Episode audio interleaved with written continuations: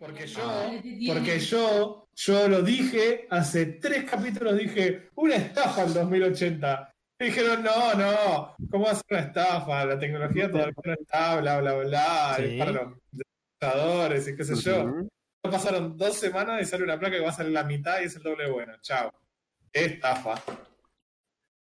No voy a decir nada hasta que arranquemos el capítulo, Sabelo. ¿Por qué? Eh, Nada de bien, lo, nada de lo que clarísimo. presentó Ah, Nvidia ahora cambia la situación de la- las placas anteriores. Nada.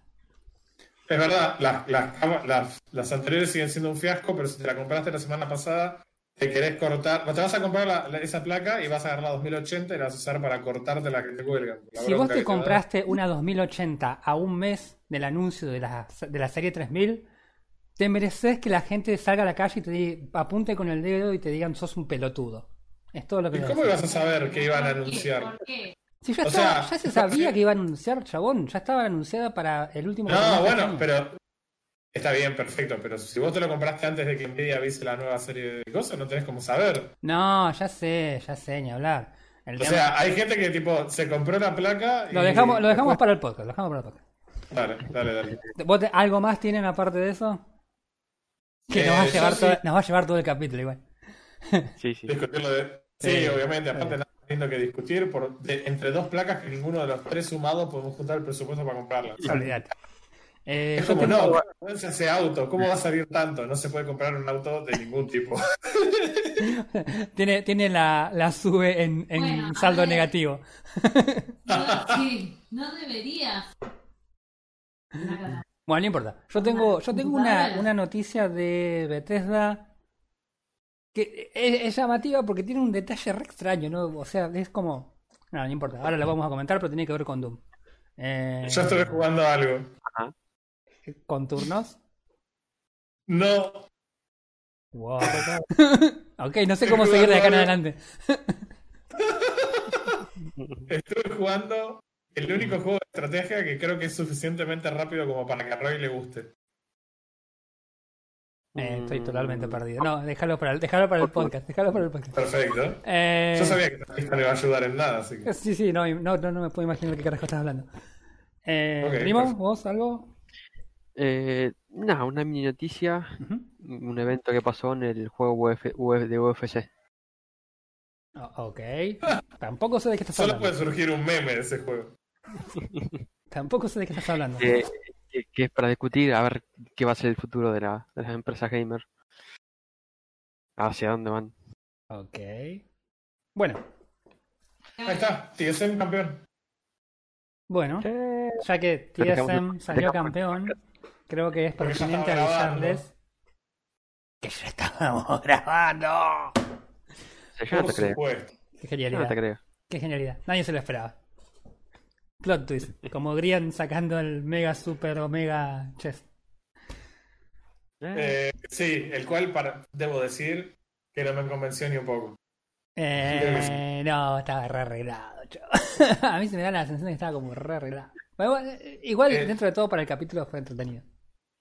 Sí, ni hablar, ni hablar. Yo, yo eh, siguiendo mucho a los chabones, he visto otras situaciones en las que Iskal obtiene demasiada ventaja en alguna situación y por ende termina compensando a alguien. Mm. Y, y me da la, la sensación de que esta vez fue lo mismo, que se sintió mal por el hecho de que Grian había gastado tanto y aprovechó para meter un Hermit Challenge en el que curiosamente le dijo, jugate una palita más claro. en el juego de hoy. Ah, no, no. Yo no me la creo. No, no, yo la verdad que mucho no me cierra tampoco, pero bueno, nada. Este, bueno, nada chicos, arranca el- un nuevo capítulo de AFK Gaming Podcast, capítulo número 20, episodio 20. La verdad que 20. todo un logro. Si consideramos el hecho de que una semana no, no salió capítulo, estamos hace 21 semanas haciendo esto, man. Muy loco. Estamos acá con Refe y con Frodo, Jackson, eh, y yo soy Roy Mustang, así que nada, bueno, eso. ¿Qué anduvieron haciendo además de ver a TSM salir campeón? Lo cual fue todo, todo una tarde, porque con esto el corte de luz se retrasó 45 minutos de partida y fueron al quinto game y ninguno fue un game rápido, así Hmm, fue un logro. Yo además de eso estuve jugando un juego muy viejo, muy viejo, Ajá. en años gaming, aparte, era como millones de años. ¿no? Sí, sí, Pero. Los, los años gaming son como los años de perro, tenés que multiplicarlo por 7. eh, estoy jugando un juego que es la primera vez que consideré que jugaba muy bien un juego. Eh, cuando ya claramente estaba encaminado por el lado de los juegos de estrategia, con mi tipo, mi género de juego favorito. Y la verdad que fue un, un hito para la época también del gaming. Estuve jugando a un juego de Westwood. Y estuve jugando más específicamente al Red Alert 2. Qué juegazo, Mm. chabón, sí. Y, y les voy a decir por qué estuve jugando Red Alert 2. Porque a alguien se le ocurrió en 9gag subir completa la presentación del Red Alert 2. Mm. Eh, y me reí mucho con los comentarios porque yo de chico tuve el mismo pensamiento estúpido de decir, chabón, qué buenos son los gráficos de la presentación. Spoiler, Sí, spoiler alert, no envejeció bien. Son eh, actores y nada, está filmada, o sea. No era que los habían hecho re bien los gráficos, sino que estaban filmados, literalmente. Pero bueno, Hemos Eh, sido engañados. hemos sido engañados a full. No, ellos jamás lo hicieron, fue solo mi, nada, mi niño de. Mi niño de 5 años. no, 5 años no tenía. ¿Cuánto tenía? 8 años tenía cuando salió el Red Alert 2. Así que. ¿Qué sé yo? Eh, la verdad es que el juego está muy bueno todavía. Ajá. Vos sabés que yo cada tanto veo lo, años y está muy bueno. yo cada, cada tanto lo veo y yo digo, cuando yo jugaba Red Alert 2, me acuerdo que era en la época en la que estaba recontrametido con el, con el Age, el 2.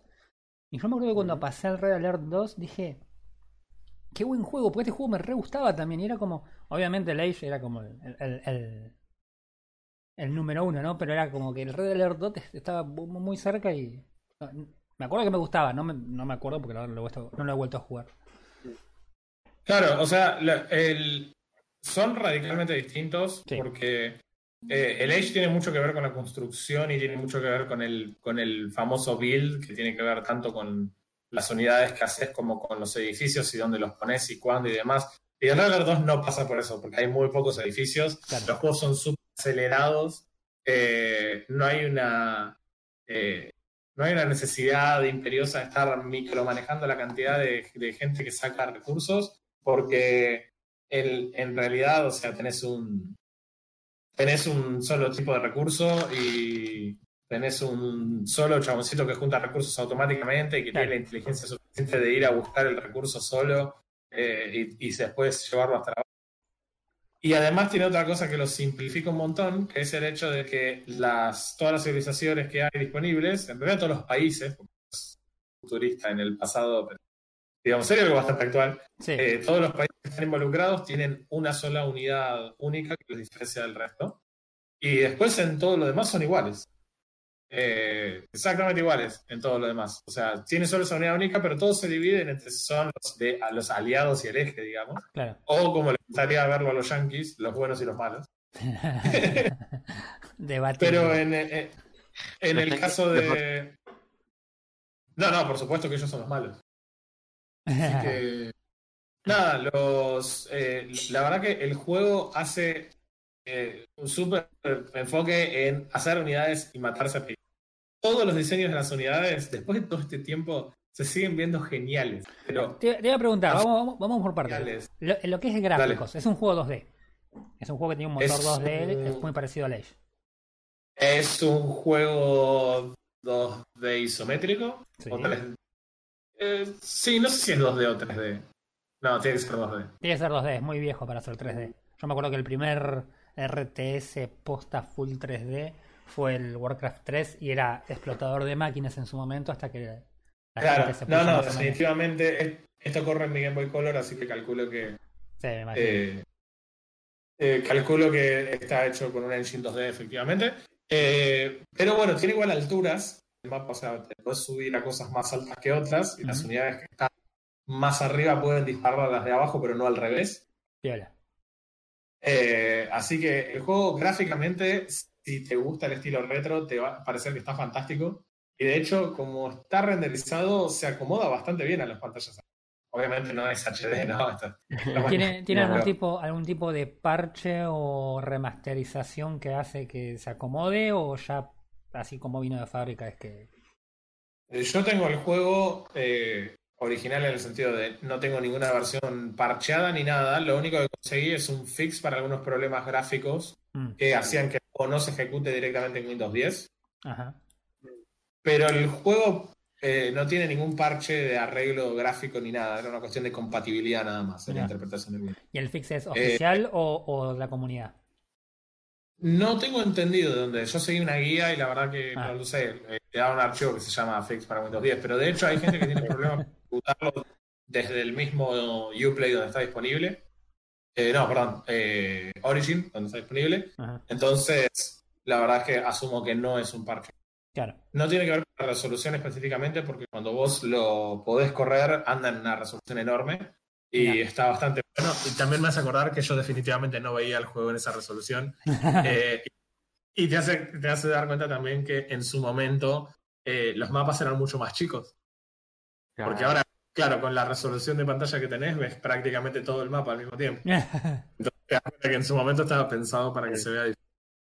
Sí, yo me acuerdo en, Eh, su momento que jugar en, en 1024 por 768 era una ventaja sobre la gente que tenía que jugar en 800 por 600 o en 640 por, por no sé, 300. Claro. ¿eh? Eh, y me acuerdo que cuando empecé a pasarme a computadoras más potentes después, conforme avanzó el tiempo, cuando volví al- a revisitar el, el Age 2 fue como, ah, ahora jugando en, en 1080 voy a tener el mapa y voy a poder ver bien el mapa. Y cuando lo cargué eran como que, ok, no puedo distinguir las unidades, mejor lo acerco un poquito. Este, Bueno, pero también pasó, eh, no, no sé si te acordás, pero cuando salió el, el HD, mm, ah, eh, ahí fue la verdadera revolución, porque el chabón que tenía una pantalla en 4K podía poner la pantalla en 4K ahí claro, claro. en el HD. Y, y ya era como, listo, ahora lo que hicimos fue permitirte cualquier resolución. Venga, tirale que el juego lo maneja. Claro. Pero bueno, acá eh, en el, en el caso del Red Alert, lo que tiene de, por ahí de interesante es más que nada la, la mini historia que maneja de esta guerra, que supuestamente el presidente de Estados Unidos fue el que puso al Romanov a cargo de, de Rusia. Claro. Entonces los rusos lo traicionan, porque obviamente los rusos son malos y los yanquis son buenos. Lo traicionan y lo invaden por todos lados y quieren conquistar Estados Unidos y ese es la- el setting del juego. Pero Sí. obviamente a mí me encanta jugar el típico mapa aleatorio. eh, Sí, te iba a decir que la historia es básicamente eh, elegí Call of Duty, Battlefield o cualquier este. Eh, sí, el juego, el juego es recordado por algunos, no sé si quiero decir memes, pero tipo algunas cosas, algunos diálogos de algunas unidades y demás, con mucho cariño, como es los Kiro, son estos eh, dirigibles con, con una cara desafiante y que bombardean cosas, que son absolutamente OP, son básicamente la versión del Red Alert de los elefantes de los persas en Age of Empires. Y el juego en, en sí es muy, muy simple, como les digo, tiene muy pocas construcciones y en general no hay muchas formas de construirlas, me refiero al orden de poner los edificios, Eh, no, no es muy variada. Básicamente haces las cosas siempre en el mismo orden hasta que tienes los edificios necesarios y después es producir la unidad correcta y reventarse a chirro. Pero desde el primer tipito que podés crear, eh, el más barato, eh, todos los diseños de unidades son recopados, chabón, están muy buenos. Eh, los, los americanos, en realidad no los americanos, sino los aliados tienen el, el GI, GI Show, digamos, Sí, que es una unidad común que es para ametralladora, pero que vos la podés desplegar. Cuando se despliega se arma como una mini cobertura claro, sí, es verdad. Disparan. Y los del eje tienen a los conscriptos que son claramente peores a los, eh, a los CI, pero son, se producen rapidísimo y salen muy baratos, Claro. que básicamente acá me sale más compararlo con el StarCraft. Eso sería el tipo del Zergling. Claro, eso te iba a decir, solo tenías los Zergs y, lo- y, lo- y los protos. Exacto, tenés esa, más o menos esa relación, solo que bueno, ninguna unidad se siente tan fuerte como las unidades de los protos. Claro. Pero bueno, después eh, las unidades son muy diferentes entre los aliados y o sea, no tienen ninguna coincidencia, ni siquiera en los tanques, o sea, tenés tanques equivalentes, pero me gusta que el juego no quiere pensar el balance desde tenés una, no sé, un tanque ligero de un lado y tenés un tanque ligero del otro. Claro. ¿Entendés? Es tipo, no, los, los aliados tienen tanque ligero, pero tienen un tanque ligero extra, diferente, que puede funcionar de formas locas, y, y los otros tienen todos tanques pesados. No, no, no tienen, no tienen un tanque liviano y rápido. Entonces, me gusta esa idea de que no tienen nada en común los tipos. Pero no, tiene, no tienen cuando- por qué ser una, una cosa despejada para que sea balanceado.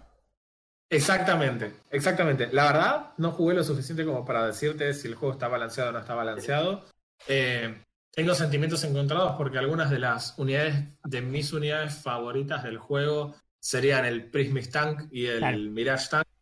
El, uno que cuando dispara, eh, dispara como una especie de rayo láser con mucho alcance y rebota a- como en el piso o en un área y daña a los edificios o unidades que están cerca. Que cuando puedes tener un grupo hacen muchísimo daño. Y Porque el rebota Mirage entre ellos, era, ¿no? Sí, en realidad es como que el láser rebota por todos lados, prioriza unidades y edificios, pero rebota en el piso. Si vos le pegas un solo target, igual hace como unos rayos locos. Eh, Es un tanque después- AOE. Claro, y, y el Mirage Tank lo que tiene es que vos lo llevas hasta un lugar y se convierte en un árbol cuando está quieto. Se camufla, pero literalmente Ok. cambia por el árbol. Y vos lo dejas escondido por ahí y a las unidades de. A las unidades, no, no los tanques ni los robots, todos los que sean soldados, los, ma- los mata de un solo tiro. Básicamente los, los incinera en un solo. Entonces está bueno ir escondiendo los random por ahí. Hasta que vos no no lo pueden descubrir. La única forma de descubrirlo es que usen un espía. Claro. Eh, de vuelta, la cantidad de cosas que puedes hacer es. eh, nada, eh, es, es bastante limitada en los estándares actuales, pero la verdad que para la época era la bomba. Eh, tenés una los espías. una consulta. ¿Jugaste online? Diga. Sí, jugué online. Ajá. Nice. ¿Y? Hay gente jugando online. Yo dije, ¿para qué va a dar soporte multiplayer hoy? Tipo, ¿quién está jugando? Hay gente jugando. El tipo, el tipo que juega Age una vez a la semana, el Age 2 una vez a la semana, se pregunta por qué va a haber. Cara. Bueno, pero Cara vos, dura. ¿cuándo fue el tema que escuchaste un torneo de, de Red Alert 2 por 50 mil dólares? Eh, de- la semana pasada. Qué buena cero, no te acordabas que existía este juego la semana pasada. Hasta hace 15 Bueno. minutos atrás no me acordaba que existía. Los diseños, los diseños de las unidades, de las líneas de voz que tienen, eh, son tan descabellados en algunos sentidos que son muy graciosos, muy, muy graciosos. El diseño de sonido del juego en general está muy bueno. Eh, las, las alarmas de que, no sé, detectaron un bombardeo o paracaidistas o lo que sea están muy buenas. Mm. Eh, agregan el ingeniero. El ingeniero creo que es la única que es en común y el espía son los únicos en común entre las dos, las dos ramas de civilizaciones o de países porque el ingeniero se puede meter en edificios y arreglarlos, eh, así no tenés que reparar vos los edificios, Claro. que te cuesta plata, o podés tomar algunos puntos en el mapa de interés, tipo una refinería, que eso te genera recursos todo el tiempo sin que vos estés haciendo nada, solo tenés que defender. Eh, el ingeniero también puede meterse en un edificio rival y robarlo. Ja, Y el espía es básicamente lo mismo. Vos seleccionás una unidad y toma la forma de la unidad del enemigo. Y si no tienen perros para detectártelo, puedes meterlos en un edificio y robás tecnología. ja. Eso puede significar directamente poder construir el edificio, el MSB, que es el camioncito con el que arrancás, que se deploya en el edificio principal Claro. del enemigo. Lo cual puede ser, también, eso significa que podrías construir las cosas de los aliados y los del eje en la misma partida. Eh, si lo pensás, decís, chabón, re roto. O si no, eh, robar algunas cuestiones tecnológicas que te permitirían, por ejemplo, hacer unidades que, no existen técnicamente, eh, solo se habilitan en- cuando vos robás tecnología en, en ese lugar, o generás directamente las unidades con mayor rango, porque cuando una unidad, una unidad mata cierta cantidad de enemigos o destruye cierta cantidad de edificios, mejora el rango, que lo hace ganar, eh, ganar más rango para atacar o ganar más daño y demás. Hay un montón de unidades que one-shotean a los enemigos. Es muy gracioso porque ponele un perro one-shotea a toda una tropa, ¿entendés? Porque va saltando encima y los va matando. O tenés eh, personajes como Tania de la campaña, que los podés hacer en el juego single player, que eh, directamente le disparan, au- automáticamente matan a las unidades de un golpe y además pueden poner explosivos en los edificios y los destruyen automáticamente. Tenés eh, cosas como el, el legionario que targetea algo y durante un tiempo está canalizando y cuando termina lo desaparece. No, chabón. Sí, eh, son muy flasheras, pero cuando tomás, te vos puedes crear el legionario, pero cuando metes un espía en el laboratorio de batalla del enemigo, podés crear el crono legionario, que se teletransporta por el mapa y que además canaliza y desaparece cosas. Así que podés de Chabón. repente estar. El, balan- el balance. En El balance lo tiraron por la ventana, onda. Balance, ¿quién te necesita? ¡Fua, voló! es irrelevante porque como todas las, todas las opciones que tenés son tan amplias, están tan rotas, es muy divertido. Tenés, no sé, eh, barcos que disparan proyectiles de una distancia tan larga que Hmm. realmente se hace difícil de, de poder nivelar o balancear. Es básicamente, vos mandale fruta, intentá hacer cosas y fíjate que no Esta unidad se hay ve una cool. ¿Qué estrategia hacemos? clara. Esta unidad se ve cool. ¿Qué hacemos? No sé, un rayo láser que mata todo. Eh, vi muchas partidas online que están creadas con su- superpoderes. A mí no me copa mucho. Superpoderes es. eh, sí, hay un edificio que puedes construir con cada uno, o sea, los aliados y los ejes. Eh, la, eh, lo que hace es el de los aliados en la campaña te cuenta, te cuentan, porque es una alternativa tipo futurista, pero de la Segunda Guerra Mundial todavía, por razones. Sí. Entonces, Einstein te ayuda a construir una máquina que es una- un generador de tormentas, que eso te permite tirar una tormenta en cualquier lugar del mapa, que es siempre te tira una tormenta eléctrica en la base y le destruye algunos edificios, le mata unidades y demás. Y y el eje puede hacer un silo nuclear que cuando se carga puede tirar una nuque en un lugar. Tranqui. Eso, eso igual suele como más estándar para, para el, el eje. sí, claro, es tipo algo normal. Puedes ponerte King Jong-un en el juego y dedicarte a tirar nuques. claro. Eso por un lado, por el otro lado, eh, nada, tenés otros tipos de daños que no son solamente el de rayos y el, y el de fuego, como los Mirage Tank y demás, sino que además, producto de que existen las bombas nucleares, existe el daño radioactivo. Ajá. Me encanta cómo, me encanta cómo los americanos tienen ese concepto, porque tenés, por ejemplo, rivales a los cubanos. Los cubanos hacen un chabón que tira, que pone bombas.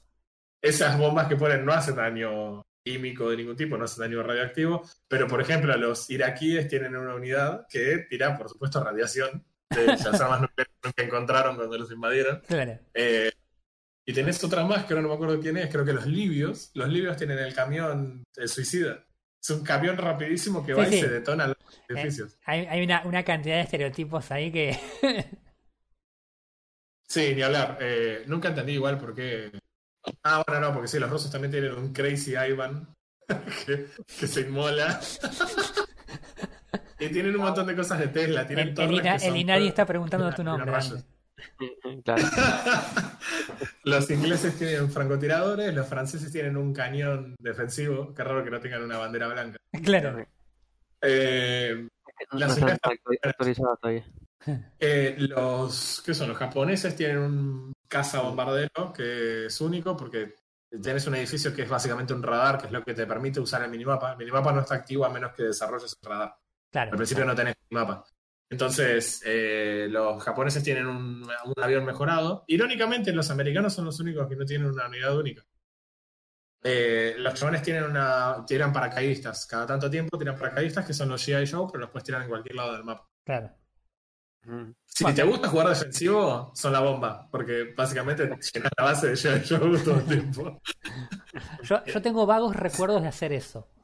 De, de, de decir, Sí, sí. no tengo torretas. Bueno, eh, vos, flaco, vas para allá, desplayate allá, tranquilo. Tomate unos mates. Ah, Claro. a mí algo que me copa mucho de este juego es cómo se dejaron delirar con las, con las unidades, porque eh, las defensas de los aliados, así como tienen el Prismic Tank para, para disparar esos rayitos, tienen las Prismic Tower. Claro. Que lo que no, no es que tiran a una unidad y se propagan las otras, sino que si dos Prismic Tower están en rango una de la otra, pero solo una de las dos torres le puede disparar a un enemigo, la segunda torre le dispara a la primera y le agrega daño extra. Claro. Ah, eso es lo que, eso es lo que rebotaba que yo me acordaba. Claro, entonces vos si haces una base con estas distribuidas siempre en rango de la otra, cuando viene una unidad por un lado la one-shotean sea lo que sea, porque tenés un rayo repelento. Tienes 40 torres dándole una sola. Sí, y hay unidades claramente desbalanceadas, sobre todo del lado del eje, sobre todo del lado del eje, porque tenés, por ejemplo, el Apocalypse Tank, eh, que va, básicamente arrasa todo lo que se mueve, destruye cosas, pero es increíble. Los tanques, Vamos, vamos- vamos a ver que, es como el Dota. Está todo, eh, todo con superpoder, todo desbalanceado, así que funciona. en unas cosas de una forma extraña eh, funciona. Eh, hay que admitir que si no atacas rápido es muy difícil defender el juego. Y jugar defensivo es medio raro. En general te defendés con unidades, no es como en el Age. Eh, que vos podés hacer edificios defensivos y repeler un ataque acá. Los edificios te los destruyen. Porque Claro. los ataques son tan rápidos, Cuando tan las unidades, Mm. que es difícil defenderse. pero eh, está ocupado. La verdad que hay cosas re, re originales. El hecho de que haya puentes para cruzar, pero que arranquen estando rotos. Entonces Claro. puedes mandar a un ingeniero y arreglar un puente y cruzar por el puente y atacar por sorpresa. O que puedas arreglar los edificios de la ciudad con un ingeniero. Qué mentira un ingeniero arreglando un edificio, ¿no? Eh, un ingeniero arregla el edificio y después puedes meter soldados adentro que disparan desde ahí. No es que sea muy fuerte, pero por lo menos no reciben daño mientras lo están haciendo. Entonces, Ah, con los sí, que es y después y van apareciendo como, como bolsas de arena y demás alrededor de los edificios. Sí, sí. las van barricando y disparan desde adentro. Y, y es muy divertido, es muy, muy divertido el juego. Con los americanos eso está muy bueno porque los puedes tirar los paracaidistas en cualquier lado y tomar un edificio Claro. random y, y vas tomando ahí la ciudad con soldados. Eh, pero sí, como los chabones asociaron a Tesla con el eje, aunque el 80% de lo que hizo Tesla en su vida lo hizo en Estados Unidos. Eh, pero bueno, todos son bolas de Tesla y soldados de Tesla que disparan rayitos de Tesla Ah, y cosas así. La frente que, que hayan clonado a Tesla y aparezca ahí, viste, para pelear. Bueno, de hecho, de hecho, claramente Yuri, otra cosa que no me di cuenta cuando tenía 8 años, que Yuri está completamente inspirado en Lenin. Claro. Y, Yuri es un personaje de la campaña muy importante. Si miran la presentación, aunque sea por el va- valor nostálgico, mírenla. Pero Yuri podía hacer eh, control mental, aparentemente también a través de un teléfono. Entonces, eh, tenés Yuri por ahí que, que tienen control mental y, y, bueno, pueden, te toman una unidad y la usan contra vos. Algo que puedes hacer también es tomar autos o vehículos que son de los civiles. Entonces, podés, por ejemplo, llenar de Crazy Ivans lo- un auto y mandarlos a explotar. Sí, es, es re Es buenísimo, es buenísimo. eh, hay cosas locas. En el- está también la expansión disponible que se llama Yuri's Revenge, en la que Yuri es, una civilización por separado, que está enemistada incluso con Rusia. Mirá. Y, y tiene un montón de unidades que son todas sobre control mental. Muy sacadas, demasiado frutas, Claro. si me preguntás. O unidades que controlan a tres unidades. No. Entonces, básicamente te tomás todo un ejército, te vienen a atacar y tu, tu, tu, son todos tuyos. ¿Qué veníamos a hacer acá, Ah. chicos? No sé. que, que tenemos que volver hacia allá y destruir eso. Ayudar a Yuri, ¿qué vamos a hacer? Camarada Yuri.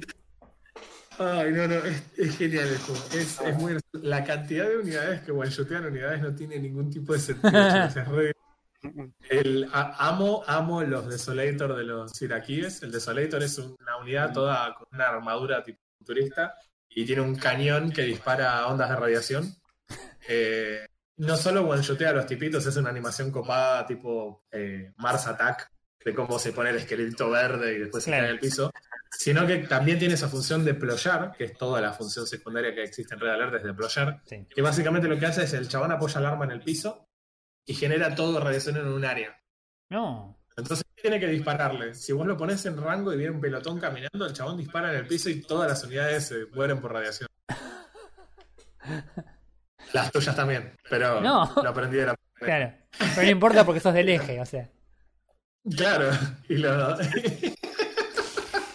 Sí, tengo la gente de Illinois en la puerta, no sé qué está pasando. Ah, los tanques los tanques también reciben daño de radiación, por razones que tampoco llego a entender. Claro. No, no instantáneo, pero van recibiendo un daño si pasan por área que tiene radiación y hasta que eventualmente explotan por la radiación. Claro. Pero bueno, la verdad, chicos, el juego es divertidísimo. No te puedes enojar porque antes de que te enojes perdiste y volvés a empezar. Claro. Eh, Es, eso hermoso que en otros juegos no te pasa. En Age te pasa que a veces te están destruyendo, pero no te ganan. Y languideces la partida durante 15, 20 minutos. Acá las partidas no duran 15, 20 minutos. Acá duran 5, quizás 7. Son geniales. Son, son geniales, mal. hasta que le- agarren la mano. La verdad que sí. Así que. ¿Y eh, cómo este, este juego, dónde me dijiste que estaba? En el Origin. Está disponible en Origin. Ujú, Pago. Chin, obviamente. Eh, sí, está disponible en Origin por, por un módico precio, pero tenés el Ultimate Collection de Command and Conquer, que incluye todos los juegos que no te interesan y el Regalar 2. Ujú. Mm. Además tiene posiblemente la mejor música y diseño de sonido. Eh, pero si compras el pack de Command and Conquer también incluye un juego bastante interesante. eh, que es el. ¿Cómo se llama? Perdón. El Command and Conquer Tiberian Sun. Bastante, bastante copado. Tiberian Sun incluyó algo más de física eh, y demás. Por ejemplo, no sé, unidades que disparan en un bosque generan un incendio forestal que se va propagando, ¿viste? Sí, interesantes. Sí, si te suscribís al EA Play, lo puedes jugar por el módico precio de 5 dólares al mes o por 30 dólares anual. Y si no querés, te puedes comprar el Command Conquer Collection por solo 15 dólares. Sí, no, 15 dólares. no, no llegó tanto. Así que si no sabías qué elegir, comprar Minecraft o comprarte el Command Conquer de Ultimate Collection, cómprate Minecraft. Pero igual el Command Conquer Red Alert 2 es un buen juego para divertirse después de todo este tiempo. Sí, de última, si ya tenés el, el EA Play de última, lo tenés ahí como para probarlo, darle una probada. Sí, es como si fuera el Xbox Pass, que es tipo, no, me lo no me el juego, pero ya que estoy acá lo pruebo. Claro. Muy pena. Eh, Vos sabés que yo leí algo re interesante esta semana que me llamó me llamó bastante la atención porque es como esto no tiene mucho sentido y tiene que ver con el con tu juego preferido primo el Doom Eternal. eh, Bethesda, Bethesda está por sacar el el, el, el DLC de Ancient Gods, ¿sí? Pero el DLC, este próximo DLC de Doom, tiene una particularidad muy extraña. Eh, y es como que no estaría cerrándome. Porque vos podés jugar el DLC sin tener el juego. ¿Cómo? Eh, es lo que dije yo. Eh, los chabones estos están sacando un DLC. O sea, vos tenés el juego del Doom, lo jugaste, te gustó, no te gustó, lo que sea. Pero aparte los tipos están sacando un, una expansión para el juego que cuesta eh, 20 dólares. ¿sí? cuesta 20 dólares, pero lo puedes jugar sin tener el juego base. O sea, vos es como un DLC que no requiere, o sea, es contenido descargable para Doom que no requiere Doom. Eh, ah, no sé. en realidad lo que están diciendo también es que el, modo este va a tener algunas eh, cosas extras que tienen que ver con un eh, modo de batalla para jugar gratuito. O sea, hay, hay, algunas otras cosas dando vuelta, ¿no? Eh, pero es, es, como muy extraño, porque los tipos de repente están dándote un montón de contenido extra, que obviamente tenés que pagar, pero te están diciendo, ¿sabes qué? Capo, jugalo. No necesitas el juego, vos, vos jugalo. Es re extraño, chabón. Es como, sí, hagan, hagan eso. que todas las empresas hagan eso. Es que, claro, sí, o sea, por un lado me gusta, pero por el otro lado es como prácticamente nos cualifica como un DLC. Claro. por lo que significa DLC, es casi como una versión standalone. Mm. Sí, por eso, por eso a mí me resulta súper extraño. Y yo cuando lo leí dije, bueno, acá la, acá la están chamullando en la, en la página. Y no, era posta, era posta y no, no, no era un titular clickbait, eh, era, era la posta. Pero sí, eh, o sea, es muy extraño como lo... Yo no, entiendo cuál es la ganancia más allá de la ganancia propia del DLC, ¿no? Porque vos decís, la idea del DLC es, ok, le doy este contenido recontra copado a ver si puedo enganchar a algún otro que... O el mismo que ya me compré el juego, que me, lo que me compre este contenido y me genere más ganancia. O de última, no sé, engancho a algún otro que porque le gustó el skin de Arnold Schwarzenegger se compra el Mortal Kombat, ponele. Claro. Dijo nadie nunca. sí. Eh, sí, te iba a decir eso. Sounds good doesn't work de, claro. de Trump. Eh, pero, pero. ¿Eh? Estarán probando cosas locas, están viendo a ver con qué trae gente. ¿Qué no, más vale, pero, pero está re bueno. la verdad que está re bueno esto, porque si de última vos decís, ok, me gusta el juego, pero no sé si quiero pagar 60 dólares por este juego. Y de repente tienen un DLC que te dice, mira, podés jugar esto que te cuesta 15, 20 dólares y no tenés que bajarte el otro juego. Jugate esto, fíjate qué onda y de última. Claro, te sacas la gana. Sí, lo probás, qué sé yo. Y, y aún así lo probás y tenés el soporte de la empresa y si tiene una versión online, podés jugar como, como habla acá de la, también de una versión online, podés jugar incluso con otra gente. la verdad que es una idea recopada. A mí por lo menos me parece recopada y, y uno de los, de los caminos de... Sí, me llama la atención el hecho de que por 20 dólares perfectamente podría hacer un juego por separado. Claro.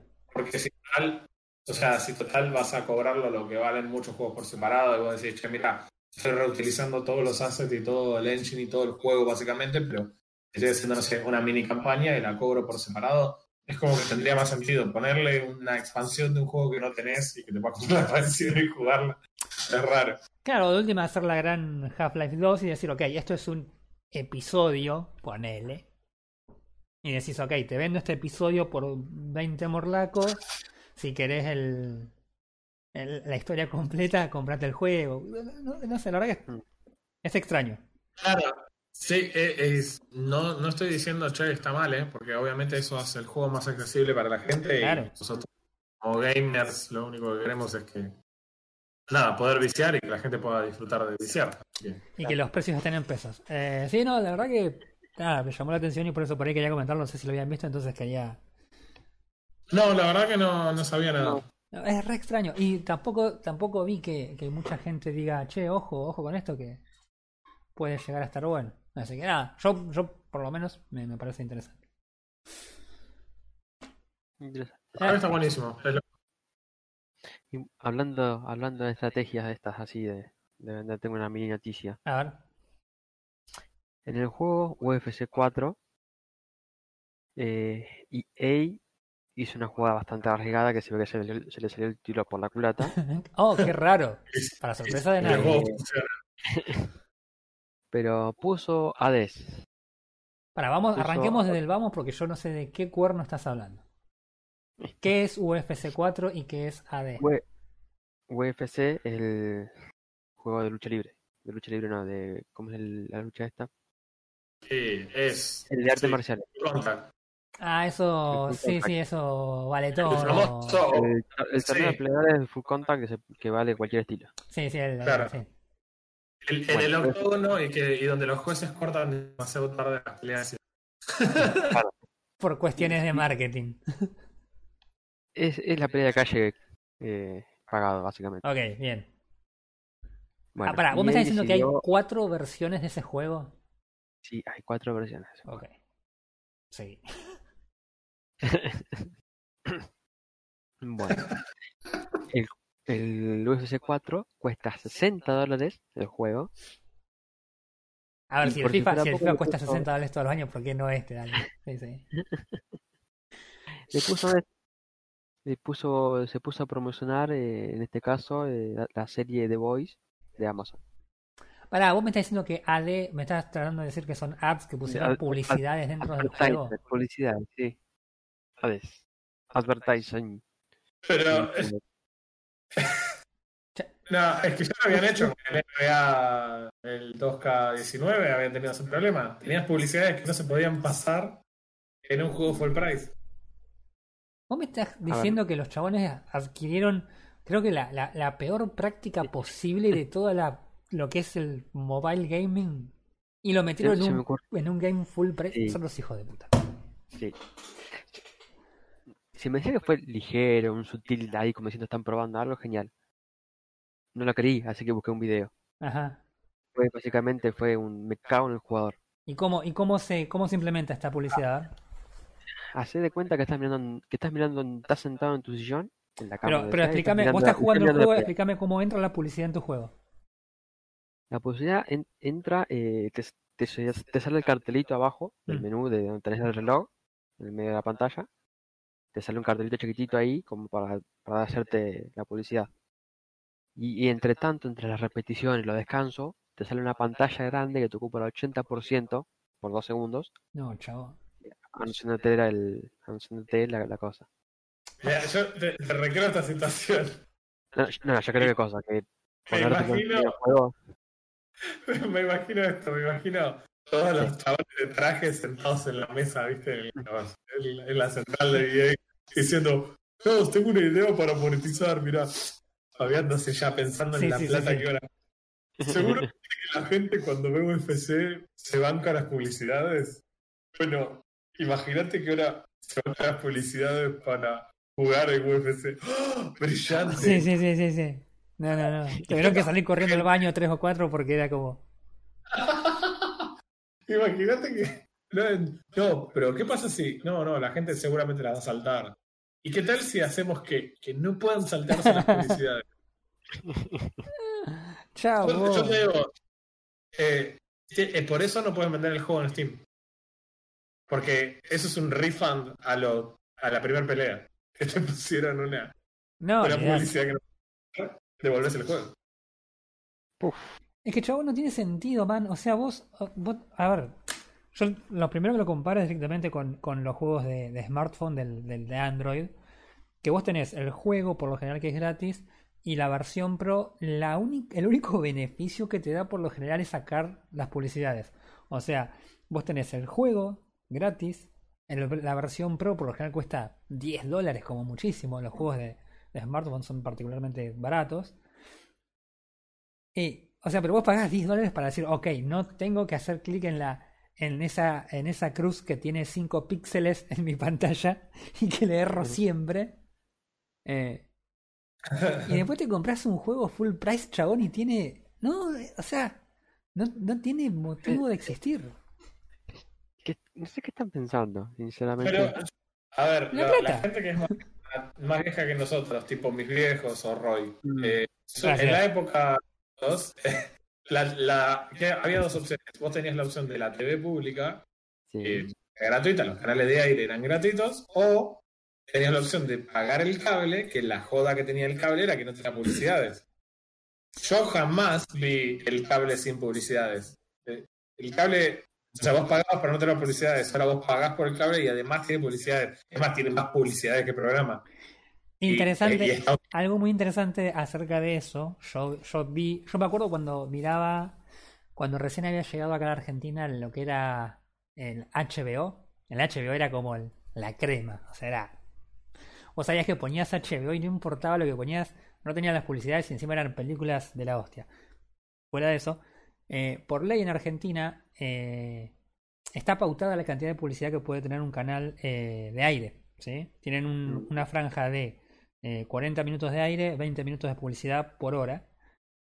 Y esa franja está reducida en la televisión por cable a una cosa de como 4 horas o 5 horas y 20 minutos de publicidad. O sea, es por ley el asunto, no es que ellos decidieron hacerlo así como para decir te damos una ventaja. La- la- el cable actual están todos infringiendo la ley, pero suerte con eso. Fuera de eso, pero sí, la joda era esa, pagabas el cable para no tener publicidades, entre otras cosas. Eh, Por eso, vos ahora es tipo, ¿por qué? O sea, me parece una práctica totalmente irracional decir, me pusiste publicidades en el juego porque te pagué, sí, pero bienvenidos al mundo donde todos pagamos por un cable, en donde hay, bueno, yo no pago por el cable, pero eh, donde hay 10 millones de publicidades. Eh, no soporto el cable, no soporto pagar por la publicidad. Mm. Eh, menos voy a pagar por un juego que las tiene también. Pero de, eh, EA es reincidente en esto. El, el NBA 2019 tuvo ese mismo problema. Vamos a yendo a, otra, a otro ámbito. Ah. Hace poquito yo empecé a ver eh, la serie esta, el anime God of High School, porque me llamó la atención mucha publicidad, le había hecho Crunchyroll y demás. Entonces, Ujú. ok, si tanto rompen la bola, voy a ver por lo menos los primeros capítulos a ver de qué se trata. Spoiler alert, es una porquería. Pero en el primer capítulo me pasó que hay un ring de una pelea que se va a dar y los carteles alrededor del ring son de Crunchyroll. Y fue como, Ah, esto ya no me está gustando. Y, y fue una escena en el primer o segundo capítulo, creo. A mí me llega a aparecer una publicidad en medio de mi juego. Chabón, vuela la PC por la ventana.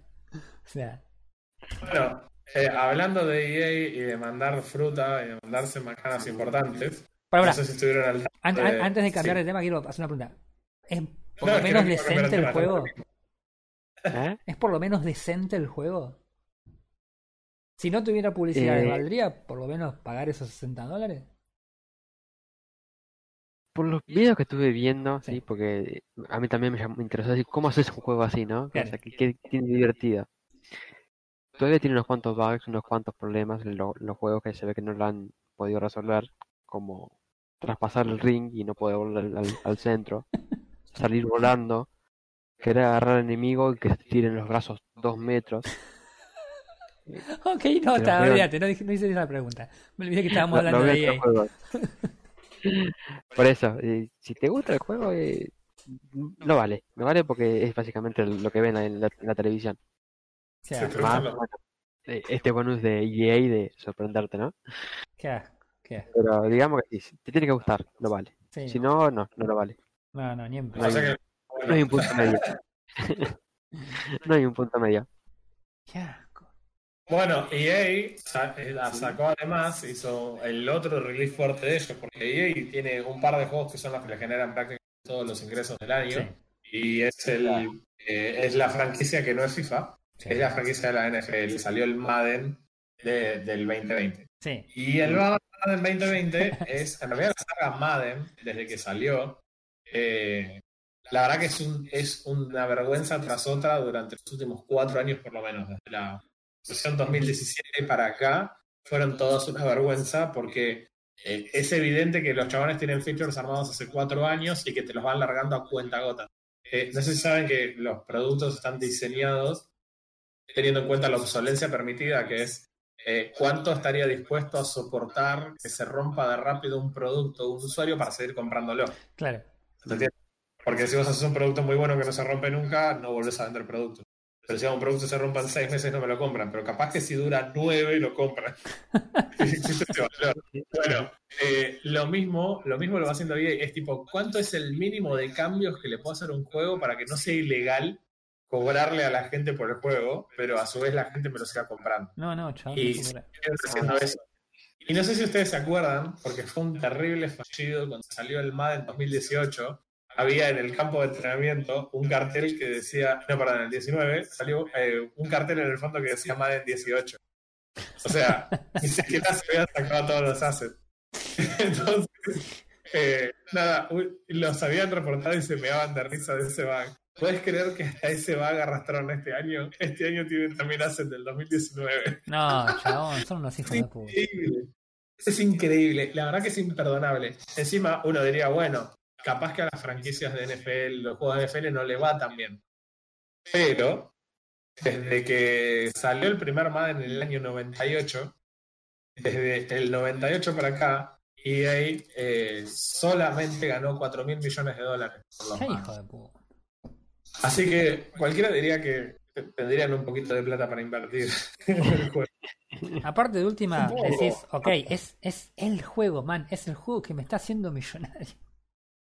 No, no, es, es alucinante. O sea, FIFA claramente es el juego por el cual ellos tienen todo, los ingresos, ¿no? Pero cada vez los juegos de EA giran más en torno a eh, los eh, eh, juegos en los que vos no jugás a tu equipo, Claro. sino que se juega solo y que los personajes, los jugadores no los puedes obtener si no es con cartas, o sea, básicamente Surprise Mechanics. Sí. Eh, o sea, te puedes armar tu Ultimate Team de NFL, pero no puedes tener a los jugadores. Y te digo lo que hace peor todavía en la NFL que en FIFA. Si vos tenés una carta de un jugador, pero el otro chabón puede pagar para tener packs premium en los que le puede tocar una versión mejorada al mismo jugador. Porque un jugador tiene 80 puntos de promedio, pero otro flaco tiene la misma carta con un jugador de- igual, pero que tiene 85. Porque pagó. No, yo no te puedo, no te puedo explicar lo, lo- lo- Dios. En este momento estoy a Eh, punto si de tirar todo para la mierda. Lo, lo, Angry Joe hizo un video en el que básicamente grita, así que no lo miro con auriculares, con el volumen bajo porque grita todo el video. Eh, Sí, no, entiendo cómo- por qué, chabón, o sea, tiene sentido. eh, eh, porque además hay otra cuestión importante a tener en cuenta. Eh, FIFA, perdón, EA tiene el monopolio de los juegos de NFL. El único, la única empresa que es capaz de poder crear juegos de NFL son ellos. O sea que vos querés hacer tu jueguito de fútbol americano y podés hacerlo, pero no puede estar basado en la NFL. Para los Yankees, la NFL es lo que para nosotros es el fútbol. Claro. O sea, quieren jugar con el. ¿Te acuerdan cuando jugábamos al, al PES con los equipos de fútbol argentinos pegados encima? Claro, Que era la, la liga inglesa, pero cambiada. claro. O que Claro, jugabas con, con- en vez de con Diego Maradona, era Diego Baradona. Sí. Por temas de copyright, sí, no era Diego Maradona. Pero bueno, o sea, no lo podés hacer, ni siquiera otra persona le puede competir Claro, porque no tenés permiso de hacer el juego. claro.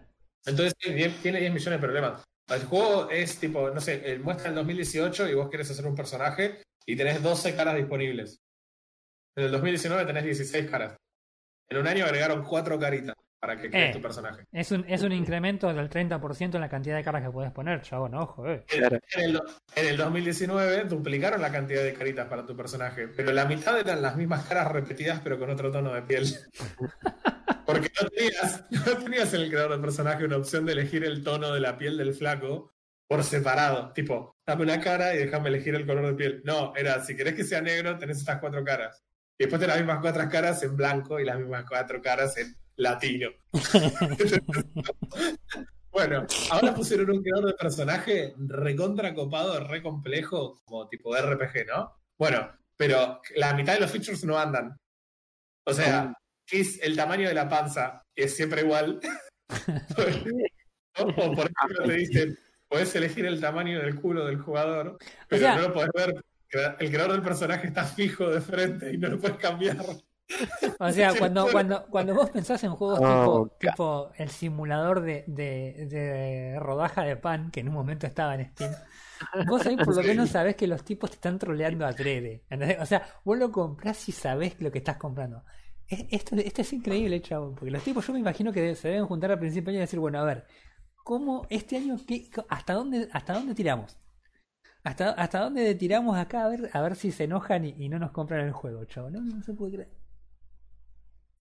No, no se puede creer. La verdad, como, y la verdad que más vergüenza nosotros como comunidad que evidentemente lo pueden hacer porque la gente sigue comprando y sigue invirtiendo en, Totalmente. en esos robos. La verdad que nosotros tenemos toda la capacidad de decir, no invertimos más, eh, no ponemos un peso más y que la gente haga lo, que tenga ganas. Eh, pero si quieren hacer unos juegos mediocres y horrendos, eh, no los vamos a comprar y decidimos nosotros.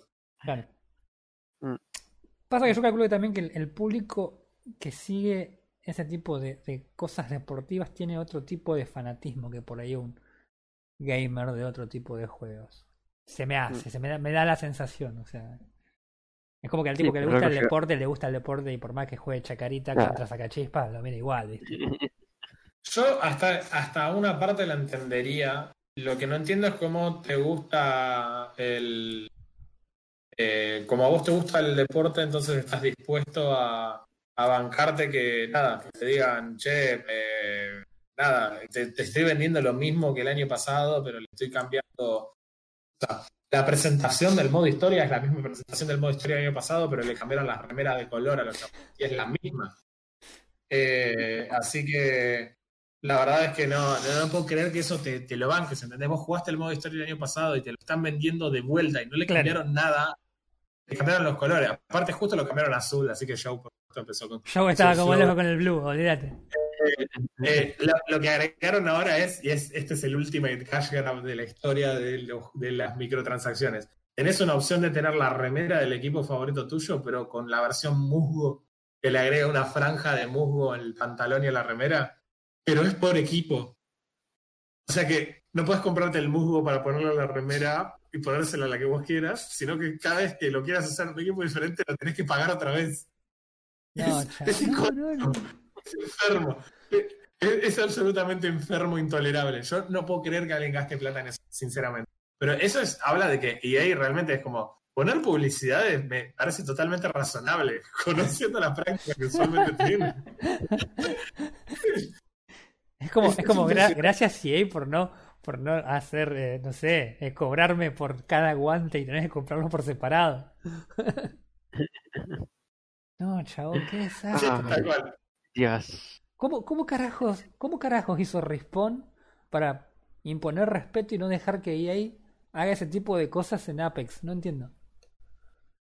La verdad que no lo sé. Supongo que las pocas microtransacciones que el juego tiene fueron suficientes o el Battle Pass que hicieron, exceptando el primero y el gran fracaso que fue el primero, eh, fueron lo suficiente como para que el juego sea rentable y sí, pero igual, conociendo el grid de esta gente, podrían haber perfectamente dicho, no me importa que el juego esté ganando 500 millones de dólares por año, yo quiero que gane 1000, porque no. O sea, así arruinaron Anthem con una de las mejores premisas que hemos visto en años. Total, totalmente. Murió antes de nacer ese juego. Sí, sí, sí, sí. Hace poco estaban con que le iban a lanzar de nuevo y qué sé yo, viste, pero nada. Sí, quieren hacer un, un Anthem 2. sí, se juntaron a... con la gente que hizo No Man's Sky les dijeron, no, ¿Escuchaste, viste, viste que ah. viste que apareció de nuevo el, el, muchachito de No Man's Sky diciendo que están con un proyecto más ambicioso? Sí. Ahí vamos de nuevo. Sí, sí, sí. ¿Por, qué le haces esto a mi pobre corazón? Oh shit, here we go again. El proyecto ambicioso, el proyecto ambicioso para ellos es hacer, hacer lo que prometen durante el desarrollo del juego. Es un proyecto muy ambicioso a 10 años que va a ser lanzado en dos. va a ser un primer lanzamiento en 10 años que va a salir 60 dólares, eh, o lo que salgan los juegos dentro de 10 años. Y, y, después va a tener un relanzamiento 5 años después, que es lo que habían prometido es el 75% de lo que habían prometido en el release 1. Qué desastre.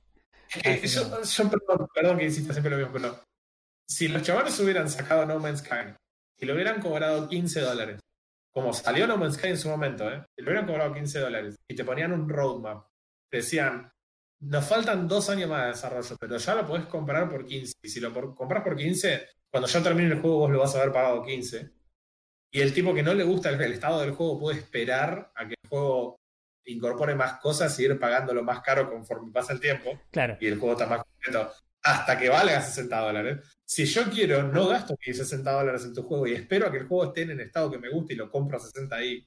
Claro. Pero hicieron lo peor, tipo, no, no, te voy a dar el 10% y te lo voy a cobrar igual. Te voy a prometer que en algún momento el juego va a hacer lo que yo te había prometido. Ah. No, no se puede creer, no se puede creer. Los que parece que sí cubrieron expectativas y las superaron fueron los muchachitos verdes de Nvidia, ¿no? a ver, a ver, contame, contame. Eh, nada, bueno, Nvidia estuvo. O sea, si no te enteraste, chabones, que estuviste adentro de un pozo, adentro de un termo, metido abajo de la tierra, de ese pozo.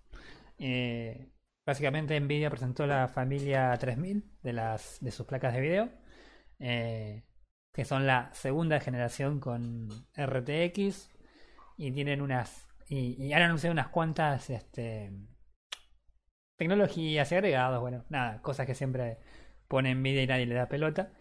Eh, y, y, la verdad que, por lo menos en los anuncios y lo que han mostrado, eh, el rendimiento de la nueva, o sea, lo, lo, lo más llamativo de la, de la, nueva familia es que han pasado de la estructura Pascal, creo que era, la arquitectura Pascal, a eh, Ampere, que la venían prometiendo hace bastante, casi hace tanto como eh, las Navi o las Vega de AMD. Pero el hecho es que, de hecho, parece ser que Nvidia esta vez ha entregado lo que prometió. Y nada, se ve que, por lo menos por ahora, que el rendimiento de las placas es, pero amplísimamente superior, incluso mucho más amplio que lo que uno esperaría en general cuando uno cambia de una familia a otra. Por lo general, una, una regla así medio básica de, la, de, las, de las compras y actualizaciones de placas de video es saltarse una familia. O sea, la idea es siempre, si tenés familia 1000, no compres familia 2000 porque no va a haber grandísima diferencia. Espera que venga la 3000, que va a haber diferencia. O por lo menos hace una, una diferencia que justifique lo que, lo que querés cambiar. Mm. Eh, esta regla naturalmente no aplica en el hemisferio sur. Eh, así que... Si podés generación y eh, saltate las siguientes cuatro. Claro, saltate las siguientes cuatro, esperar la próxima devaluación, esperar la próxima crisis y si todavía tenés una casa con computadora, entonces actualiza la placa de video. eh, nada, entonces la, la, realidad es que por lo que han anunciado, el, el, incremento en la performance de las placas de video no tiene cochete, o sea, no tiene, no tiene punto de comparación. Eh, una de las mm. cosas que hablábamos eh, en las semanas pasadas respecto del RTX y de, la, y de los precios y del rendimiento, eh, se cumplió la, peor pesadilla de Refe, que es que eh, básicamente la ni siquiera la flagship de la, de la nueva familia supera a la flagship de la familia anterior. O sea, estamos hablando de una placa de video, una lo que sería la 3070, que sería como de la más baja de la, del rango alto, de la gama alta, o la más alta de la gama media, estaría superando eh, ampliamente a la, a la 2080 Ti. Claro, a la mejor placa, a la, a la flagship de la, de la familia anterior. Lo cual nos lleva a una situación que en la que hemos estado charlando hace poco respecto al tema de precios y, y, compras y, y, RTX y madurez de la tecnología y todo esto, ¿no? Eh, porque el tema es que el precio es súper, súper accesible. La placa esta, la 3070 que estábamos hablando, está en 500 dólares, 499 dólares, que es para el rendimiento que da, es, es regalada, considerando que la 2080 Ti, que ofrece un rendimiento, creo, algo del 10% por debajo de lo que de lo que ofrece esta placa, estuvo con precio de lanzamiento en algo de 1100 dólares, ¿era? O 1000 dólares, o 1200, una cosa, pero ahí, o sea, es más del doble. Este, entonces, nada, otra vez volvemos a la situación de ¿por qué habríamos de haber comprado una 2080 Ti y ahora Nvidia nos hace esto? Así si tan solo alguien se hubiera anticipado a esa. Una de las cosas que decíamos, bueno, nada. obviamente los memes empezaron a dar vuelta y está toda la gente sacando en carretillas para tirar la basura a las 2080 Ti. Eh, acá en casa yo, si quieren chicos, hago este. Yo las hago las todas y las vendo, no hay problema. Eh, pero nada, sí, la verdad que desde un punto de vista de, de, dinero, eh, la verdad que es una puñalada a la, billetera. Para la gente que compró una 2080 Ti en el lapso del último año. la verdad que es un, un golpe bastante duro. El tipo que compró una 1080 cuando salió y que se salteó la generación de las 2000 y ahora va a tomar la generación siguiente, la recontrapegó. Olvídate. El que, le pegó al, Telequino y al Kini. A los dos juntos le pegó. Exacto, porque ese chabón probablemente todavía le pueda sacar unos buenos 200, 250 dólares a esa placa usada. Totalmente. y paga prácticamente la mitad de la 2070 si quisiera hacer el cambio y todavía, le, y, si paga lo que vale la 2070 nueva, paga la mitad de lo que compró un tipo la, la perdón, la 3070 nueva. Paga la mitad de lo que pagó un tipo por la 2080 hace dos meses. Sí, vos pensás que si tenés una 1080 y la podés vender en 200 dólares y te compras una placa de 500, técnicamente estás pagando 300 dólares por una placa que tiene más del 50-60% de rendimiento por encima de lo que, de lo que tenés en este momento. Lo cual es una locura. Es un negocio. Un negocio. El problema es para el tipo que tiene una, una, una placa. Eh... A ver, el problema también tiene que ver con. ¿Qué es un problema? No problemas del primer mundo, porque la realidad es que el tipo que tiene hoy una 2080 Ti va a estar recontra caliente porque pagó 1200 dólares por esa placa, pero sabemos que de todos modos sigue teniendo una placa que le va a durar cuatro años más. O sea. Eh, sí, definitivamente el tipo puede decir saltarse la 3000. Lo que te da bronca es haber pagado el doble de lo que va a salir la placa nueva. Claro. Eso es, eh, eh, eso es lo por ahí lo terrible. sobre todo si lo compraste en, un, en el último tiempo, porque decís, no hubiera esperado un poquito más. yo leí muchos comentarios al respecto y había gente que decía, Ay, bueno, todo el tiempo puedes esperar que salga una nueva placa. Eso es diciendo, eh, o sea, ¿cuánto es el momento seguro para comprar? Porque vos compras una placa ahora dentro de seis meses anuncian una placa que es mejor y siempre anuncian una placa que es mejor. Y, pero probablemente nunca en la historia se haya dado algo tan doloroso dentro de la misma empresa para con los clientes. Sí, yo creo que en realidad el eh, problema el problema no es tanto de si espero o no a la próxima a la próxima serie, o sea, el hecho de que una persona compre una placa, lo que decíamos lo que te comentaba yo antes de arrancar, el hecho de que una persona compre una placa de video en el último año es, eh, qué sé yo, se puede, se puede esperar, o sea, no sería un problema. El problema es si la compraste hace menos de tres meses, ahí sí te querés matar. Primero porque sos un inconsciente si sabes que la placa se está a punto de anunciar, comprarte una placa de la familia anterior, aguantala, aguantala tres meses, man, y, y ves que sale. Mirás por lo menos ahora que sale. Otra cuestión que yo creo que nadie se esperaba y hay que esperar a ver los, los benchmarks y demás pero no sé, no nadie esperaba que haya un incremento en la, en la, en la, eficiencia tan alto. O sea, uno se esperaba que con, la, con el cambio de arquitectura hubiese una ganancia un poco más superior que lo que normalmente hay, pero en este momento estamos hablando de una, un incremento que no tiene, pero eh, eh, algún tipo de antecedente en la historia. La, la 370. Si fuera EA, si fuera EA, la, la, o sea, la diferencia de rendimiento la 2080 y la 3070 se daría con cuatro generaciones en el medio. Mínimo. Que van sí, mínimo. van incrementando lo mínimo indispensable para vender la Sí, en placa. realidad, si, vos, si fuese una placa de EA, vos eh, tendrías que revisar bien si los, si los fans tienen pegado eh, todavía el sticker de la familia anterior abajo. O sea, la, la nueva 3070, como la, mil, como la 2070, pero con un 3. claro. Hizo la- el cálculo del 3 porque era 25% más barato que Eh, pegarle los Claro.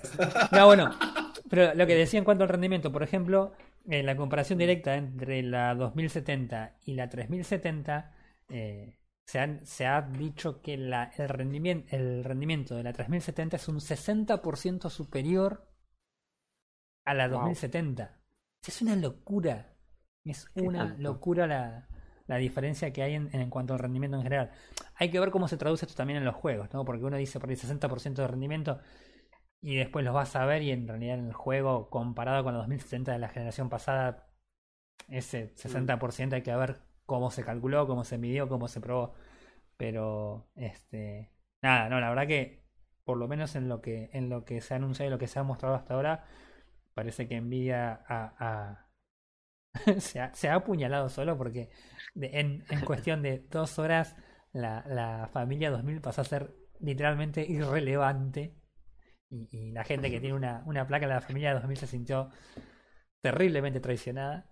Este, No veo por qué. Pasa que es lo que hablábamos también la vez pasada, que eh, quién compra eh, la- la- las- este tipo de tecnología eh, sobre lanzamiento, ¿no? Es como, es como la consola. Vos cuando le preguntás a una persona por la consola te dice, no, yo espero un par de meses para que solucionen los bugs y demás. Acá es más o menos lo mismo. Si vos, si vos siempre estás en, en- en- tenés la manía, si querés, o el, el hobby de decir, ok, yo tengo siempre la mejor placa, ¿entendés?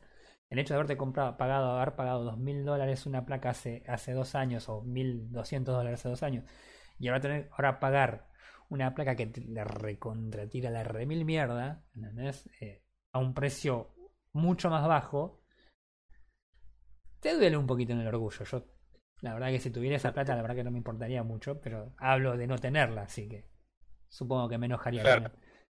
Eh, pero no, la verdad que eh, es, es, es muy extra- o sea, es, es, es impresionante el- la mejoría tecnológica que, que, que- que han, que han alcanzado.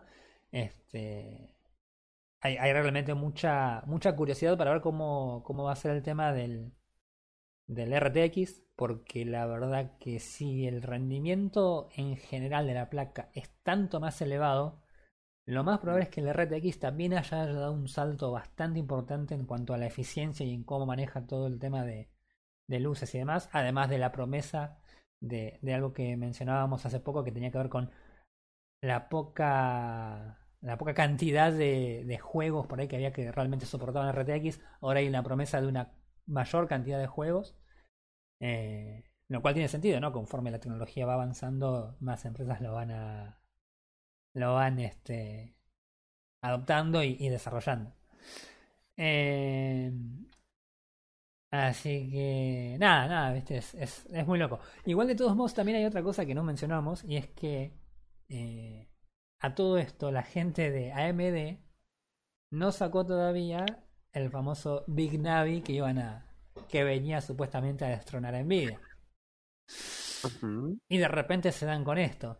Eh, una de las, de las placas que ellos estaban anunciando que iba a competir directamente con la, con la 2070 en el rango de precio de 500 dólares, ellos la habían anunciado para un precio, si mal no recuerdo, de algo de 550, 600 dólares. Sí. Y hasta lo que han dicho ahora parece que se han vuelto un poco locos y han empezado a, a ver cómo bajar esos 50 dólares porque la, la, la 3070 se los come. Así nomás. o sea, tenés un rendimiento superior a una, ochen- a una 2080 Ti a, a 500 dólares, ya está. O sea, e- esa frase solamente ya te vendió 10 millones de placas. Claro. Y sí, totalmente. Así que no, bueno, la verdad que muy, muy loco, muy, muy loco. Este...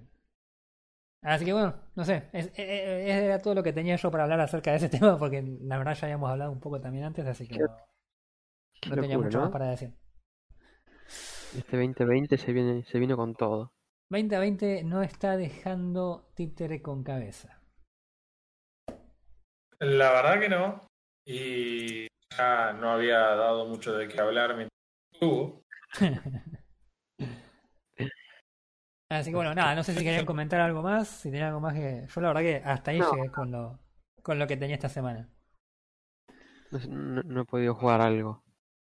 Yo eh, estuve leyendo y chusmeando un poquito sobre un juego que todavía no salió, pero es para gente que le gustan los juegos de simulación estilo Sims, que se llama Paralive.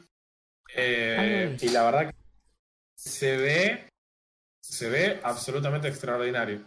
Pero realmente se ve extraordinario. Porque viene básicamente entrar al mercado a sacudírsela a, a la gente de Sims haciendo exactamente las cosas que el Sims hace. Como por ejemplo, eh, che, quiero poner un eh, mueble eh, curvo o una pared curva o, no sé, esta pared mide tanto pero el mueble no entra justo o tengo una pared en diagonal entonces no le puedo poner una ventana.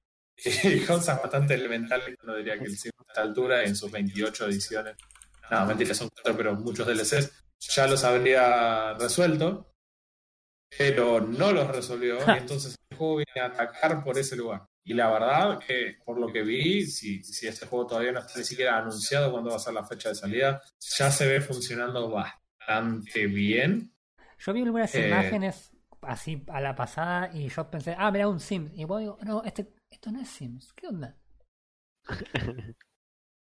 Porque engaña, tiene el mismo target, el mismo perfil, Claro. pero no hay una relación directa entre, entre los juegos. Eh, la idea del juego aparte, no sé si es que vos después tengas hijos y avances, te reproduzcas, etcétera, Ja, sino más bien que tus Sims juegan y tenés esa vida y mueren. Fin. O sea, me, me parece que viene por ese lado. mm, Que no viene por el lado de como los Sims ahora, que vos no extendés la vida de tus Sims y tienen hijos y después jugás con los hijos. Y, claro. o sea, me parece que no, no es esa idea y hay mucho, mucho laburo puesto en lo- las cosas de construcción y demás, lo cual está muy copado.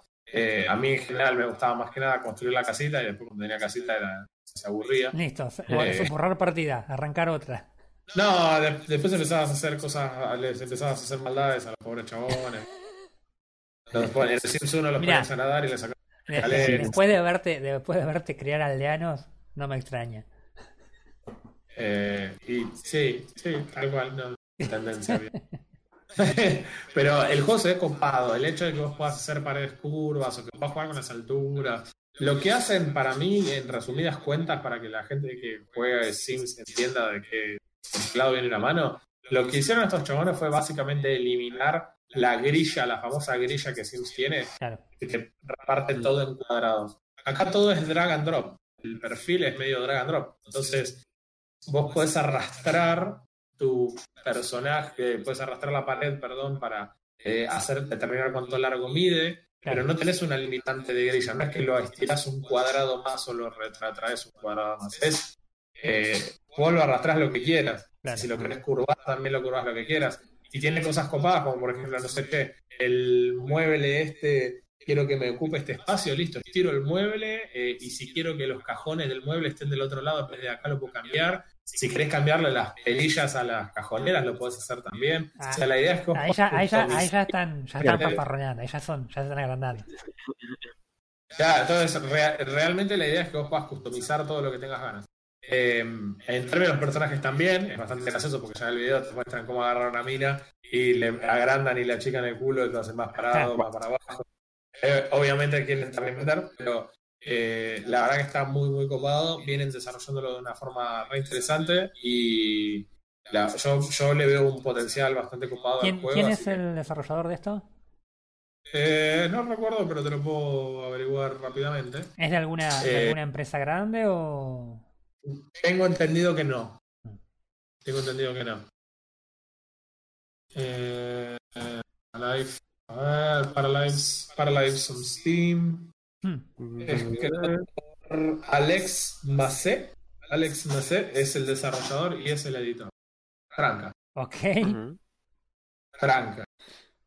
Eh, la verdad es que se ve muy, muy copado, se ve muy fluido, obviamente puede ser probablemente la demo estar hecha en un en un juego, en una PC que Está- nada, está- corre el Flight Simulator. Está corriendo en una 39, una 3090. que sí, tal cual. Pero bueno, nada, la verdad que me pareció muy interesante, no es el tipo de juego favorito, como les decía antes, a mí me gustaba más siempre hacer la casita y después de que sea la casita, listo, o sea, me iba. Eh, o si no, nada, jugaba la vida perfecta de un sim que pone el truco de tener plata y después no tiene que trabajar, entonces todo el tiempo lo pasa aprendiendo mecánica y gastronomía. claro, es como tu vida ideal. Eso es, no, es un gran pintor después de hacer 400 cuadros, porque total pinta 24-7, total no tiene nada que hacer, porque Claro. tiene el truco de la plata. Bueno, eh, este juego parece que un poco viene a eso, viene a que vos te enfoques quizás en la vida más de una forma resumida y eh, pinta que es que está bueno. La verdad pinta que eso va a estar copado, pero no tiene ni siquiera una fecha de anuncio de la salida, así que Ajá. no tengo ni idea de cuándo va a estar, segura, seguro no va a ser este año, Claro, quién sabe. nunca se sabe. Pero no, pero pareciera que va a ser más bien el año, el año que viene. Está bien. Así o, o- o más adelante. Pero fuera de eso, realmente no fue una semana demasiado relevante. Eh, tuve una semana bastante complicada y tampoco pude jugar mucho, ni siquiera las cosas que usualmente jugamos. Claro. Eh, entonces no le di mucha bola. Eh, en términos de League of Legends, se viene el Mundial dentro de poco. Y ya se vienen los últimos parches previos a esta situación y fueron definiéndose los campeones de las regiones. Eh, ya tenemos campeón en Corea, en Europa, Mm. en Norteamérica y en varias de las regiones chicas. Pero algo que me resultó bastante copado es que este año el campeón de Latinoamérica Sur y de Latinoamérica Norte van directamente al Mundial. Porque como Lo cual- es eso normalmente. Es muy copado ver un equipo nuestro eh, en el Mundial. Pero antes, para llegar al Mundial, tenían que ganar un torneo que se llama Wildcard, que básicamente clasificaban uno o dos equipos, Mm. pero competían los campeones de las regiones más pequeñas contra los equipos que estuvieron a un puesto de clasificarse en las regiones más grandes. Ah, mira. Lo cual era totalmente injusto porque básicamente el equipo que salió quinto en Corea le gana absolutamente todos los equipos que salieron campeones de las otras regiones. Muy eventualmente algún equipo brasilero o como pasó en su momento con el equipo chileno de KLG, ellos llegaron a la clasificatoria del Mundial. Eh, claramente es el objetivo para los equipos de estas regiones, o sea, no, no tienen una expectativa concreta de, de salir campeones la, la realidad. Pero nada, de todas formas siempre son, son recibidos con mucho cariño. Y obviamente para nosotros está bueno, obviamente tener representativos nuestros. sí, hablar. Eh, la verdad que eso está muy, muy copado con respecto a las versiones anteriores. Tampoco se sabe cómo se va a jugar el mundial, por obvias razones. Tener un mundial con la gente jugando desde la casa sería extraño y hasta te diría difícil en términos de las conexiones y demás. Sí, ni hablar. Sí, aparte O sea, también, también hay una cuestión ahí de, de, de, de confianza medio extraña también. ha, pasado en otros juegos que han habido inconvenientes con, el, con los jugadores y algún impostor cirigilio. Apa. Bueno, en el, hoy en la partida el inconveniente fue que en la final que a uno de los jugadores se le cortó la luz en la casa Claro, y hubo que reubicar al flaco y la partida estuvo suspendida 45 minutos. claro. Así que sí, hay miles de problemas que se supone que no deberían existir en un mundial y si me preguntas a mí, yo quizás diría que no es necesario que haya un mundial. ¿Por? Sea, Bueno. a ver, me encanta y siempre está bueno mirarlo y en otras épocas eh, con mi germo solíamos ese día recontra armar todo para mirar las partidas, tipo, la fi- final era acomodarse en el lugar y prepararse una picada y sentarse a verlo. Y estamos hablando es de, que- de, de, de un videojuego, man. O sea, Sí, olvídate, pero eh, la verdad es que nos gustaban mucho en una época y lo Mm. hacíamos y era como algo que nos copaba mucho ver. Y por ahí ahora lo estamos haciendo por otras circunstancias del juego y otras que no tienen que ver con el juego. Pero la verdad es que me parece que en el contexto global actual no hay mucho justificativo para hacer quilombo para una partida de League of Legends. Es como, no me parece una prioridad para nada. Más, se suspendieron los Juegos Olímpicos, muchachos. Ubiquémonos un poco. El gaming está recopado. Creo que es un evento de la magnitud de, de los Juegos Olímpicos y se suspendieron. claro, sí, sí, sí. O sea, no, no, no estarías teniendo motivos para hacerte el polente y querer hacerlo presencial. es- claro, y si no lo vas a hacer presencial, es como que. entonces es como que tampoco es un gran evento Claro. que me desespere mirar. Entonces digo, por ahí, por ahí es simplemente una buena idea decir, che, mira, este año no lo hacemos. Claro. Esperamos a que estén las condiciones dadas. Porque no hay que olvidarse que una vuelta, eh, el Mundial de League of Legends se jugó en el Estadio Olímpico de Seúl y hubo una bocha de gente, una bocha mal, tipo 80.000 personas viendo una pelea de League of Legends en vivo. Claro. Entonces, me parece que es medio un despropósito eh, que se juegue el Mundial o mismo el quilombo. No sé cómo lo van a resolver. Sí, por ahí, por ahí también, por ahí también tiene que ver con una cuestión de, de, de contratos también armados que, que tienen que ser este eh, respetados pese a la, a la pandemia. Entonces por ahí también tiene un poco que ver con eso. Acordate que hay mucha, mucha, mucha guita dando vueltas ahora en el gaming. No, ni hablar. Sobre todo en League of Legends. Claro, pero imagínate, por ejemplo, que eh, el año pasado los equipos eh, tuvieron el, primer, permiso por primera vez de convertirse en franquicias y además por primera vez tuvieron la capacidad de poder llevar ellos su propia publicidad a los torneos en los momentos presenciales. ¿Eso qué quiere decir? Que a vos te patrocinaba, no sé, Gillette te patrocinaba a vos y vos ibas reafeitadito a, todo- a tu stream y ponías la cosita Gillette, pero después vos no podías tener tu propio sponsor en tu remera. Eso empezó a pasar recién el año pasado. Mm, Eh, Riot dijo, ok, ahora ustedes van a poder ganar, y pues van a poder ganar por las publicidades que ustedes tengan el- en el momento que estén en vivo. Antes, las remeras solamente tenían el logo de la, de la equipación y todos los sponsors eran los sponsors de Riot. claro. Bueno, eso cambió el año pasado. Imagínate que vos tenés un contrato, no es lo mismo para la empresa que vos lo estés haciendo en un torneo presencial, donde tu, a tu chaboncito lo están viendo en vivo con tu logo y que el flaco va y reparte dos aceitadoras y, y la gente ama el ¿entendés? Y ahora que el flaco juega desde la casa, y la cámara lo toma No, una está vez bien, está bien, vos, está bien, vos lo pensás del lado del, del, del sponsor, pero vos pensalo también, por ejemplo, del lado de ESPN que tiene que ponerte, que prometió un torneo y tiene un contrato firmado por cinco años Claro. con Tencent y te dijeron, ok, man, eh, si no me pones el mundial, ¿qué me vas a poner a- al aire para que yo transmita? ¿Entendés lo que te digo? Y no- pero y el ESPN no tiene un tor- no tiene una- un arreglo por los Juegos Olímpicos de este año. seguramente. Y entonces estamos en la misma. O sea, Y pero no, sabe- no irónicamente- sabemos tampoco qué, qué, qué guita están moviendo y cuáles son los pormenores de los contratos tampoco, ese es el tema. No, no, por eso. No tengo idea de cuánta guita estoy moviendo. Como sea, yo creo que no estamos ni cerca de lo que era un juego olímpico y, y se canceló. Y como la referencia a un evento multitudinario que, que provocaba que la gente viaje y demás.